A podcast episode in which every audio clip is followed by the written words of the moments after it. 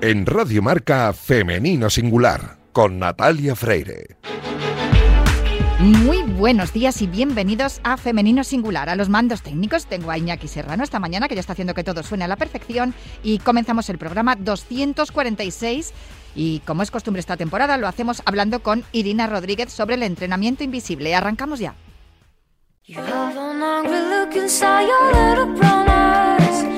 Don't you brought us here? We're not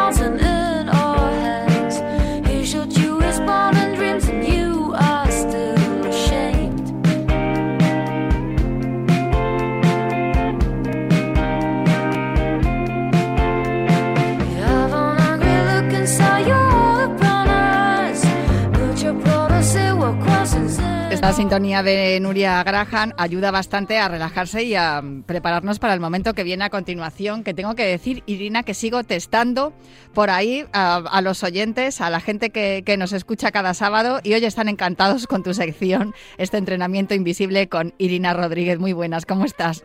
Hola, buenas Nada, pues me alegro un montón y, agradecerte también a ti la, oportunidad de esta sección. Así que genial, genial que esté gustando. No, desde luego, porque además de estar hablando de cosas muy interesantes, lo estás haciendo de una manera muy sencilla. Así que se entiende todo y muchos de nosotros eh, buscamos explicaciones a, cosas en los libros en Google y llega Irina y lo explica todo con una sencillez y una tranquilidad que dices, mira, pues ahora sí que lo he entendido el jueves. Estuve en una jornada de mujer, deporte y comunicación y estuvimos eh, en el rato que teníamos así de entre ponencia y ponencia midiéndonos los dedos de los dedos de la mano y luego algunos algunos de los hombres que, que estuvieron también hablaban y decían es muy interesante lo que lo que contáis porque claro eh, el programa es femenino singular, está pensado para, para las mujeres, pero también habláis de, cosas para los hombres y nos interesa también. Entonces, bueno, eso es un poco la idea de esta sección, entrenamiento invisible, centrarnos más en, en las características. Em, que, son más específicas de las mujeres, pero hablamos también de, cómo afecta el, eh, todo lo que es la, holística, ¿no? que esto es lo que aprendimos el primer día, las tres partes en las que, se, en las que se, se, compone el ser humano, ¿no? la mental, física y emocional, cómo afectan todas estas eh, cosas al rendimiento deportivo y también a la vida en general y cómo afecta también el deporte para bien, en la mayoría de los casos, para tener una vida más saludable. En fin, que ya me he enrollado, pero claro, estoy presentando esto porque en dos semanas te voy a perder de vista porque te voy a dar vacaciones. Ah, bueno, pues venga, vacaciones. Sí, no, no, vacaciones aparte, porque sé que está súper ocupada porque vamos a tener dos eh, programas especiales en Año Nuevo y, en Navidad y, bueno, pues esos son días para, para, que estéis con la familia y nosotros pues haremos algunos, algunos eh, programas especiales que yo seguro, estoy segura de que le van a encantar también a los oyentes, pero a ti te voy a dejar descansar. Antes de dejarte descansar, un tema que teníamos pendiente desde las dos últimas semanas, diría yo, porque es un tema muy interesante y además justo también el, el jueves pasado lo estuvimos hablando también en las, en las jornadas de, Mujer y Deporte en Lleida con, con el programa Ellas son de aquí, porque, que luego hablaremos de ello, por cierto, mm, porque es importante, importantísimo. Estuvimos hablando de la triada de, de las deportistas, de las mujeres deportistas, ¿no? Cómo, cómo aparece la menorrea, cómo, mm, cómo la menstruación y el ciclo menstrual influye también en el rendimiento deportivo, en unos días o en unas semanas para bien y en otras para mal. Sí, así es. O sea, esto de que muchas veces se, llamaba como leyenda urbana, ¿no? El hecho de que, de que muchas mujeres deportistas en competiciones que no les ha ido muy bien hablen de que han tenido la menstruación, cosa que ahora se empieza a normalizar un poco, aunque hasta ahora siempre ha sido un poco tabú y, y, ha, y ha parecido como un poco excusa, ¿no? Es decir, ah, bueno, mira, no ha rendido porque tiene la regla. Pues hay que decir que sí, que sí que es cierto y que hay muchos estudios que corroboran que el ciclo menstrual afecta al rendimiento deportivo, pero bueno, siendo positivos, también es verdad que hay muchas partes del ciclo que influyen para positivo. Entonces, ¿qué, ha pasado? ¿Cuál ha sido para mí cuál ha sido el problema de todo esto? Pues que durante muchísimo tiempo el entrenamiento o, la competición o para, para, generalizar el deporte femenino viene planteado con los modelos del deporte masculino, ¿no? Y se ha pasado por alto uno de los aspectos determinantes de la fisiología femenina, que es precisamente este, el ciclo menstrual. Eh, es cierto que los efectos de la menstruación varían mucho de una mujer a otra, eh, no todas tienen las mismas, eh, los mismos síntomas o les afecta de la misma manera, porque como hemos hablado en días anteriores, todo el tema hormonal, mm, los factores que, que lo determinan, una cosa es la predisposición hormonal y otra cosa es también los hábitos cotidianos que, tenemos en función de esa, de esa predisposición, ¿no? Entonces, no todas las mujeres sentimos la menstruación de la misma manera, pero sí que es cierto que eh, el ciclo condiciona en el rendimiento. Entonces, para aclararnos un poco y para ponernos un poco en situación, bueno, pues el ciclo menstrual dura unos 28 días y, consta de unas cuatro fases. Menstruación, fase folicular, fase ovulación y fase lutua. Y en todos estos ciclos hay una variación y fluctuación hormonal donde las protagonistas son los estrógenos y la progesterona, que son un poco las hormonas que determinan la idoneidad ¿no? de, de, la actividad física en cada momento. Y es cierto que una mujer no es la misma el día 1 que el día 15 que el día 25 del ciclo. Y, creo que dentro de que la menstruación en sí, los días de sangrado, que ahora hablaremos de ello, es el día donde hay menos rendimiento deportivo, eh, creo que al final mm, yo me quedaría con lo positivo que podríamos decir que, que el estudio del ciclo menstrual en el deporte es como una herramienta muy poderosa para poder profesionalizar a la mujer en el deporte también, ¿no? Entonces, por ejemplo, eh, si empezamos por fase folicular, que es entre los días 5 y 14 del ciclo, en este, en este momento es cuando los niveles de estrógeno suben, van subiendo progresivamente y en este periodo las deportistas tienen una mejor capacidad de trabajo y de, recuperación, incluso los estados de ánimo son más favorables. Entonces, en este, en este periodo se permite pues muchísimo los entrenamientos de alta intensidad y alta duración también. Este pico de estrógenos llega a su máximo apogeo, digamos, en, los días de ovulación, pero es un día que sería el pico de rendimiento, que es en mitad de ciclo sería el día 14, porque a partir de, este día 14, aunque la ovulación dura unos tres días, a partir del día 14 el estrógeno, los estrógenos empiezan a bajar y empieza a, venir la, a subir los niveles de progesterona. Entonces, el mejor día de rendimiento sería justo el, el día este de ovulación. ¿Qué pasa cuando empieza a aparecer progesterona? Pues que, es un momento donde habría que vigilar la presencia de lesiones porque esta progesterona lo que hace es que aumente la relaxina en el cuerpo, que es otra hormona, y esto hace que haya más laxitud ligamentosa o menos tensión muscular. A partir de la ovulación pasamos ya a la fase lútea, lútea perdón, que es el día 16 al 28, y es donde empezamos a notar que el rendimiento deportivo empieza a bajar porque la progesterona es donde alcanza también su máximo nivel. Y aquí es donde pues empiezan la retención de líquidos, hay también posibilidad de problemas gástricos, que eso se complicaría en deportistas que tienen pruebas largas, por ejemplo. Hay un mayor aumento de sensación de, de fatiga y es donde las mujeres también deportistas dicen que se sienten más, más mareadas, con más cansancio. Y a partir de aquí ya es donde desembocamos en los días de menstruación, que es el día de sangrado, que dura entre tres y seis días, depende la, depende la persona. Y aquí sí que se puede decir que son los días de peor rendimiento. Es donde tenemos pérdidas de hierro, pérdidas de hemoglobina, hay una menor capacidad de oxigenación muscular, entonces mucho más cansancio, menos capacidad de recuperación, aparece también una mayor frecuencia cardíaca en reposo. Justo también es cuando baja el sistema inmune y la deportista es cuando puede tener mayor riesgo de, padecer o de coger un virus o catarros simples o incluso padecer herpes, porque estamos como más eh, vulnerables a todo este tipo de, virus, ¿no? Y, bueno, yo para mí, pues hay, hay eso, hay muchísimo camino por delante para, adecuar la, fisiología de, mujer, de la mujer al rendimiento deportivo.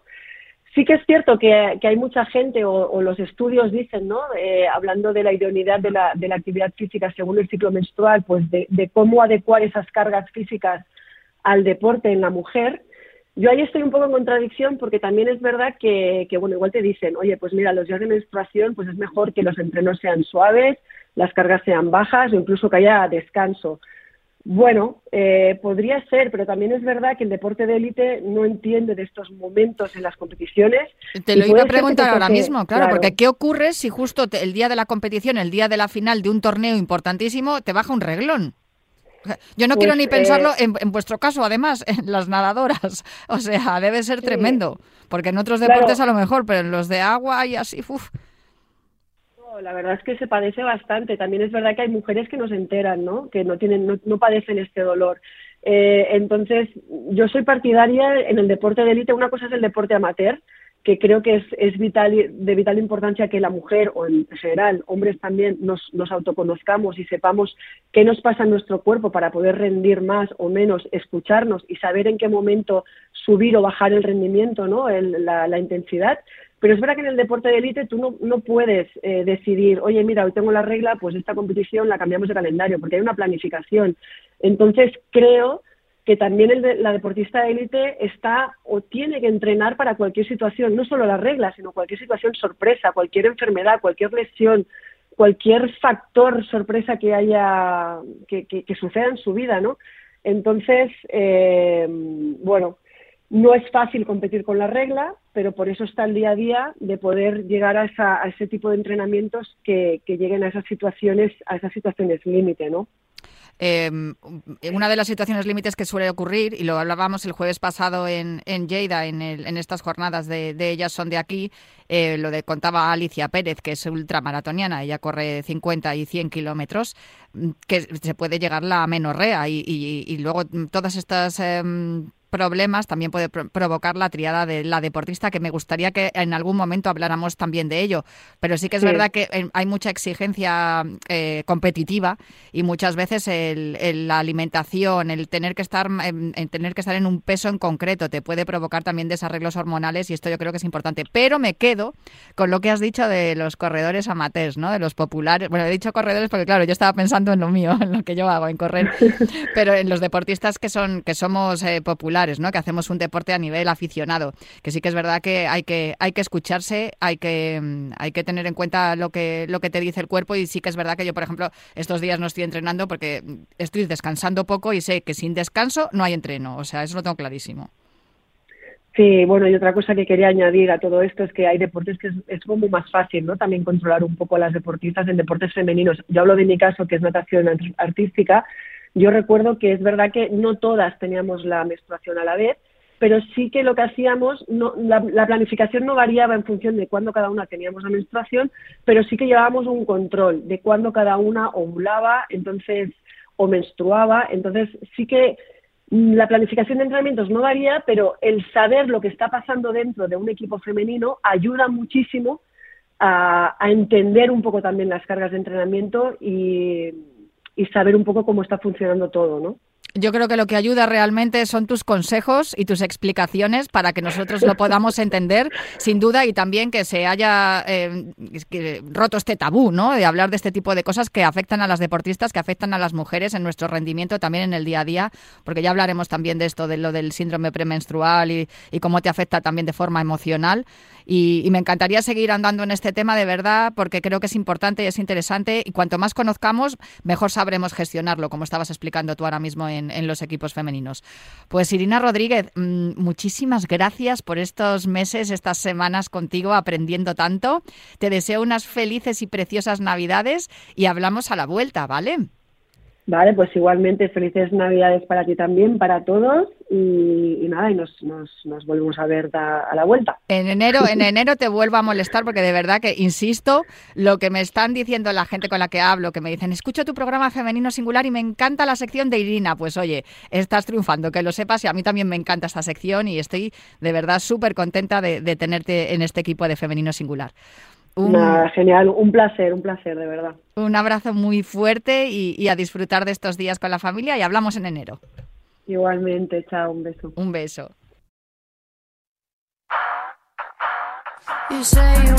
El miércoles 15, en la sede del Consejo Superior de Deportes, se presentó un programa liderado por mujeres y dirigido también a mujeres. Su nombre, We Coach, y está impulsado por la Real Federación Española de Atletismo, Universo Mujer y también el Consejo Superior de Deportes para fomentar la práctica deportiva de las mujeres y concienciar sobre la importancia de la actividad física para la salud física y mental. Nosotros hablamos con dos de las entrenadoras que dirigen este proyecto, Maite Martínez e Isabel Macías. Pues aquí estoy con dos de mis favoritas con Isa Macías y con Maite Martínez, las dos em, que están acostumbradas a entrenar con frío, porque claro, Zaragoza y Valladolid, que son sus sedes, donde tienen sus grupos de entrenamiento en este programa WeCoach, em, que está dirigido para, para, mujeres sobre todo, pues no, no hay miedo al frío. Lo has, estado contando antes, ¿verdad, Maite? Muy buenas. Hola, buenos días. Pues sí, yo creo que en las dos ciudades tenemos climas muy similares. Yo creo que incluso en Zaragoza hace todavía un poquito peor por, por el viento. Pero bueno, yo creo que precisamente yo creo que eso es lo bonito ¿no? de, este nuevo proyecto que tenemos por delante, aunque yo ya llevo varios años realizándolo con mujeres en, en Valladolid. Y yo creo que es conseguir eso, de que mujeres que prácticamente ninguna de ellas había puesto antes unas zapatillas de deporte, había practicado nada de actividad física, que a pesar del frío, de la lluvia, eh, de las diferentes inclemencias, del cansancio, eh, pues que llegue el día y la hora del entrenamiento, de la sesión de running y que estén con muchas ganas, muy motivadas y, y deseando que llegue esa horita para poder desconectar y tanto física como mentalmente. ¿Cuántas madres tenéis en, los grupos, Isa? Bueno, yo creo que en mi caso yo estoy más enfocada aún, he empezado con el deporte base y ahora estoy en la transición al federado y estoy empezando con, con grupo de corredores, no solo mujeres. Pero es verdad que muchas veces afiliados a esos atletas jóvenes hay una serie de madres que tienen que conciliar el llevarle, el recogerle, que al final muchas veces la excusa ideal es decir, oye, mientras ellos entrenan, tú también puedes entrenar, ¿no? Hacer un grupo paralelo que se hace ya en muchos sitios y que creo que a veces es la excusa perfecta para que ellas tengan su tiempo a nivel de organización también es perfecto porque mientras los hijos están entrenando, ellas aprovechan el tiempo y creo que a veces es un poco la herramienta que tenemos que emplear porque como mujeres somos así, eh, conciliar es una carga que nos toca muchas veces más a nosotras y hay que dar herramientas para, para ayudarlas y, sobre todo para que se mantengan activas, ¿no? que parece que muchas veces la función de la mujer es cuidar a los niños, cuidar a los maridos, cuidar a las familias y lo que tenemos que hacerles ver es que también se tienen que cuidar a ellas. Yo que soy muy em, eh, amante de las estadísticas y de los números, que se me dan fatal, pero me encanta verlos y comprobar cómo van los porcentajes, suelo ver en las carreras populares en las que corro que el número de mujeres es un porcentaje de un 15-20% en las más optimistas. ¿Eso cómo lo vamos a cambiar, Maite? Bueno, yo soy optimista. Yo creo que hace escasos años el porcentaje era mucho más ínfimo. Ahora, no sé, yo soy, a lo mejor soy más optimista, pero yo creo que el porcentaje de, de mujeres eh, que practican, por lo menos que las ves correr, yo lo elevaría un poquito más, ¿no? Eh, yo creo que cada vez, sobre todo en carreras importantes, eh, por diferentes puntos de, la geografía española, incluso en carreras internacionales, se va consiguiendo que cada vez más mujeres consigan engancharse, no solo hacer una práctica deportiva saludable, sino también una práctica deportiva competitiva, que muchas veces, como dice Isa, es muy difícil compatibilizar, sacar tiempo y si encima quieres viajar para poder hacer algo una competición, pues hay veces que eso es un poquito más complicado. Entonces, lo importante yo creo es generar en ellas ese hábito, esas ganas de entrenar y que pierdan miedo, empezando con carreras populares pues cerquita de, donde ellas viven, pues carreras sencillas de 5 kilómetros y que progresivamente quieran aumentar, porque hay algunas que pasan de no haber hecho nunca deporte a de repente querer preparar una maratón y yo mm, desde mis humildes conocimientos creo que eso es algo pues totalmente nada recomendable no o sea yo creo que hay que ir poquito a poco eh, generando en ellas adherencia ganas de seguir cada vez entrenando más de seguir cada vez compitiendo y bueno, cada una a su nivel y cada una a su ritmo. Oye, qué manía nos ha entrado con la maratón, con lo bonitos que son los 1500. Sí, es muy bonito correr 1500. Más, duro, más duro, ¿eh? no, no he dicho los 800 porque los 800 son durísimos. He dicho que los 1500. Yo soy feliz en 5000 y en 10000. A mí no me hace falta nada más. Sí, la verdad es que parece que ahora se le ha pedido un poco respeto a la distancia y todo el mundo puede hacer un maratón y no ha pasado ni siquiera por una distancia intermedia, ¿no?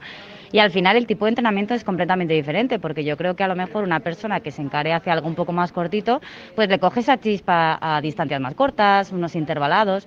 Y al final, eh, no sé por qué se ha hecho ese salto y al final muchas veces a mí me preguntan, dicen, digo, es que yo no he corrido un maratón en la vida, ni una media, lo más largo que he corrido ha sido un 10, digo, y me da un respeto y la gente se quita el miedo, pues eh, hay que quitarse también el miedo de pasar antes y hacer las cosas como dice Maite, de poco a poco. Yo creo que lo ideal es primero probar un 5, luego un 10, la media y cuando ya llevas ese proceso, encarar un maratón para competirlo, porque también luego eso es la excusa, ¿no? He corrido un maratón.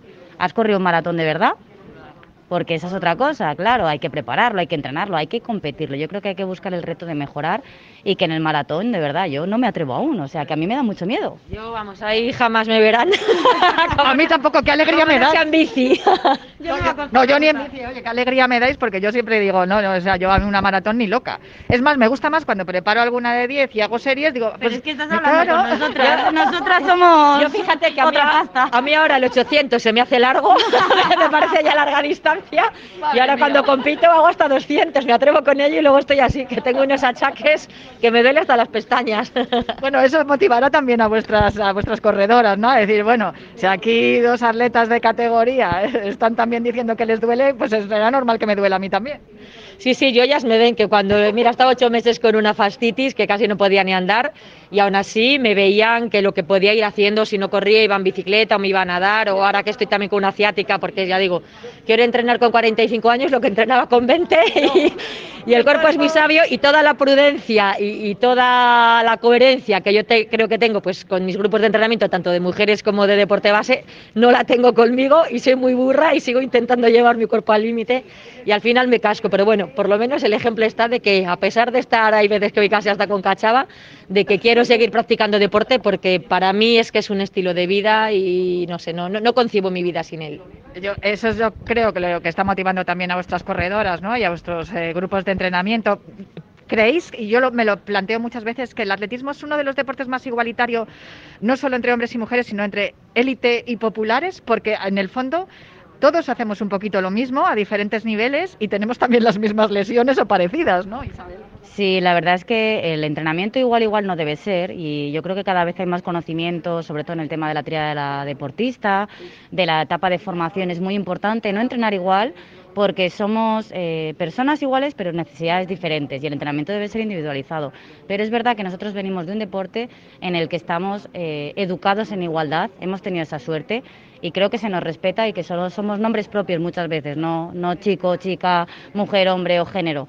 Y eso es lo bonito, ¿no? Y también muchas veces, yo ahora estoy un poco enfadada porque entreno a muchos chicos y me da mucha rabia. Digo, porque me sigue creciendo el grupo y cada vez tengo más chicos. Digo, yo quiero mujeres. Digo, soy una mujer y quiero conseguir sacar una mujer en, competición, que yo creo que es el salto que nos cuesta, ¿no? El conseguir que la mujer sea competitiva, que la mujer quiera rendir, porque somos un perfil un poco más difícil para eso pero mm, tenemos la suerte de que nuestro deporte nos ha tratado yo creo más o menos bien, que no nos podemos quejar, que aquí hemos vivido como hubiera vivido un compañero amigo, malamente porque somos atletas y somos pobres todos, pero por lo menos con respeto. Y sobre todo yo creo que al final el que seamos mujeres es un referente que no nos damos cuenta de cómo visibilizamos de cómo normalizamos lo que hablábamos de los dolores, de, de las malas rachas. Yo mis atletas y mis deportistas mujeres te ven y con las chicas al ojo, desde que me han puesto la vacuna estoy con la regla fatal. Y ellas te dicen, sí, yo también. Tienes que entender todo eso. Y muchas veces si no hay una mujer, no entiende a la mujer que le ocurre eso. Son detalles, ¿no? La vacuna ha pasado factura en el tema hormonal y nadie habla de eso. ¿Por qué? Porque los que mandan son hombres y entonces necesitamos que las mujeres sean las que se den cuenta y lo tengan en, en, consideración para el entrenamiento. Entonces, si yo no fuera una entrenadora, sino un entrenador, pues no les hubiera preguntado a mis atletas, por ejemplo.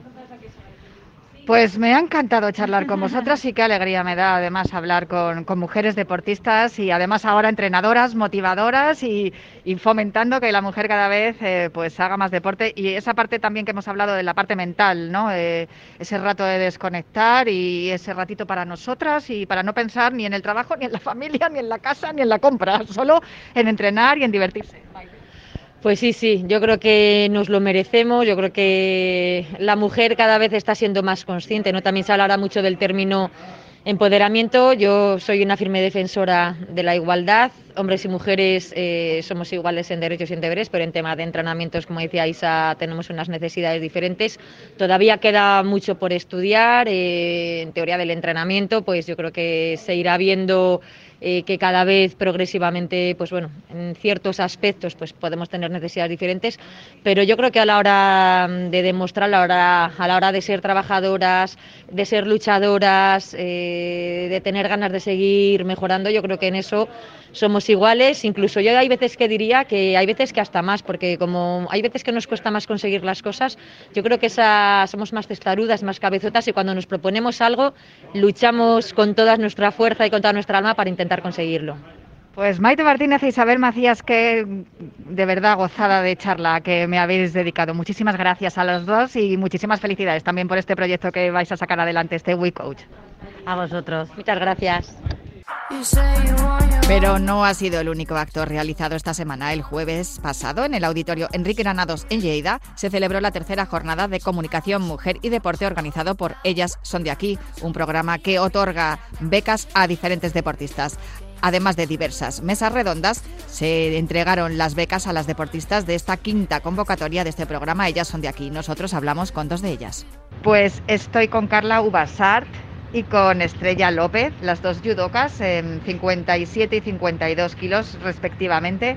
Ellas han sido dos de las deportistas premiadas en la jornada de, que hemos vivido en, en esta semana en Lleida con el programa Ellas son de aquí, que fomenta la empresa Nufri y las manzanas Livindas, un programa que pretende ayudar a las deportistas a llegar a conseguir sus objetivos.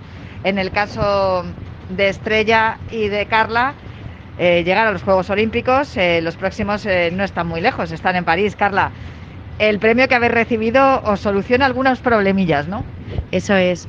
Estamos muy contentas de haber recibido este premio de la quinta convocatoria de, de Ellas son de aquí. Eh, y este premio consiste en tres años de patrocinio que nos dan un respiro bastante grande económicamente hablando para poder centrarnos en los próximos objetivos. Este patrocinio lo vais a utilizar en determinadas cosas, ¿no? Pero sobre todo en poder eh, tener recursos para poder competir. Por una parte lo vamos a usar para bueno mejorar un poco nuestro equipo de trabajo, eh, poder pagarnos el psicólogo, el nutricionista y el fisio, que no nos lo cubre toda la federación, y por otro lado, pues bueno, eh, poder elegir un poco mejor las competiciones a las que vamos, sin fijarnos tanto en el presupuesto de los viajes y centrándonos en una planificación centrada en el rendimiento. ¿En qué medida eh, es necesaria este tipo de ayudas por parte de empresas que son privadas? Porque claro, con lo que os da la federación no llegáis, Carla pues este tipo de ayudas, igual que las becas públicas, son los que nos hacen subsistir, ya que no tenemos un sueldo como tal, con lo cual estamos eh, muy contentas de que empresas así apoyen al deporte y al deporte en femenino en nuestro caso.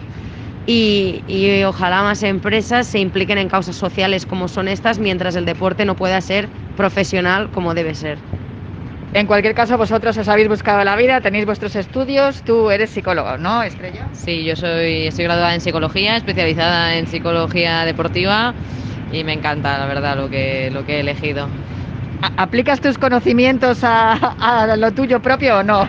Para nada. Bueno, sí, la verdad que lo intento, o por lo menos eh, soy una persona que me lo tomo súper en serio el trabajo, el trabajo mental, ¿no? Eh, pero no lo hago por mi cuenta, voy a mi propio psicólogo. Esto es algo que lo tenéis ya muy interiorizado las mujeres deportistas, ¿verdad? Que del deporte no se vive y que tenéis que buscar una formación y una titulación que os permita dedicaros a alguna actividad profesional una vez que os retiréis, que en vuestro caso os queda bastante tiempo porque sois muy jóvenes. Pues sí, las dos estamos formadas, bien como has dicho, ella es psicóloga deportiva, yo estudié ciencias de la actividad física del deporte.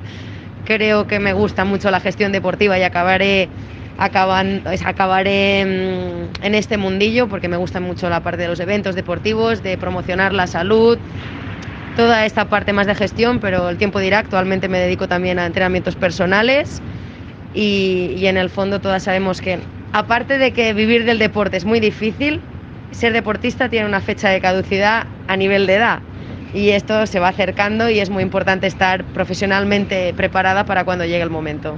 De aquí a París nos quedan un par de añitos eh, y medio, dos años y medio ya, porque al final el tiempo va rápido. ¿Ya tenéis fijados en el calendario algunos objetivos importantes que, sabéis que esos días o esos campeonatos son importantes o, capitales para vuestra clasificación para los Juegos? Bueno, acabamos de pasar el campeonato nacional y entonces hemos estado mirando, mirando el calendario y bueno, hay dos fechas claves este año que son el Campeonato de Europa en abril y el Campeonato del Mundo en agosto. Hay un montón de competiciones previas a estos, pero digamos que, que son las fechas más importantes. A partir de mayo de 2022 empieza la clasificación olímpica, porque en judo dura dos años, así que a partir de ahí también todas las competiciones tienen un valor añadido. Bueno, pues no me queda nada más que agradecer a Livinda este premio que os han dado en este programa Ya son de aquí. No sé si queréis decir vosotros alguna más, alguna otra cosa. Que lo vamos a dar todo para, para llegar ahí y que muchas gracias. Nos sentimos ya parte de esta familia, pequeña gran familia, pero que es muy importante que pequeñas empresas o grandes empresas como son Livinda apoyen a, a proyectos como el nuestro. Pues muchísimas gracias a las dos, Estrella López y Carla Ubasar, por eh, atendernos aquí en Femenino Singular. Y mucha suerte, chicas, que vaya muy bien. Muchas gracias a ti. Adiós. Y hasta aquí Femenino Singular. Muchísimas gracias a Iñaki Serrano que ha estado en el control técnico y nosotros nos vamos ya, pero os dejamos en la sintonía de Radio Marca con la promesa de volver el próximo sábado para seguir hablando en Femenino Singular.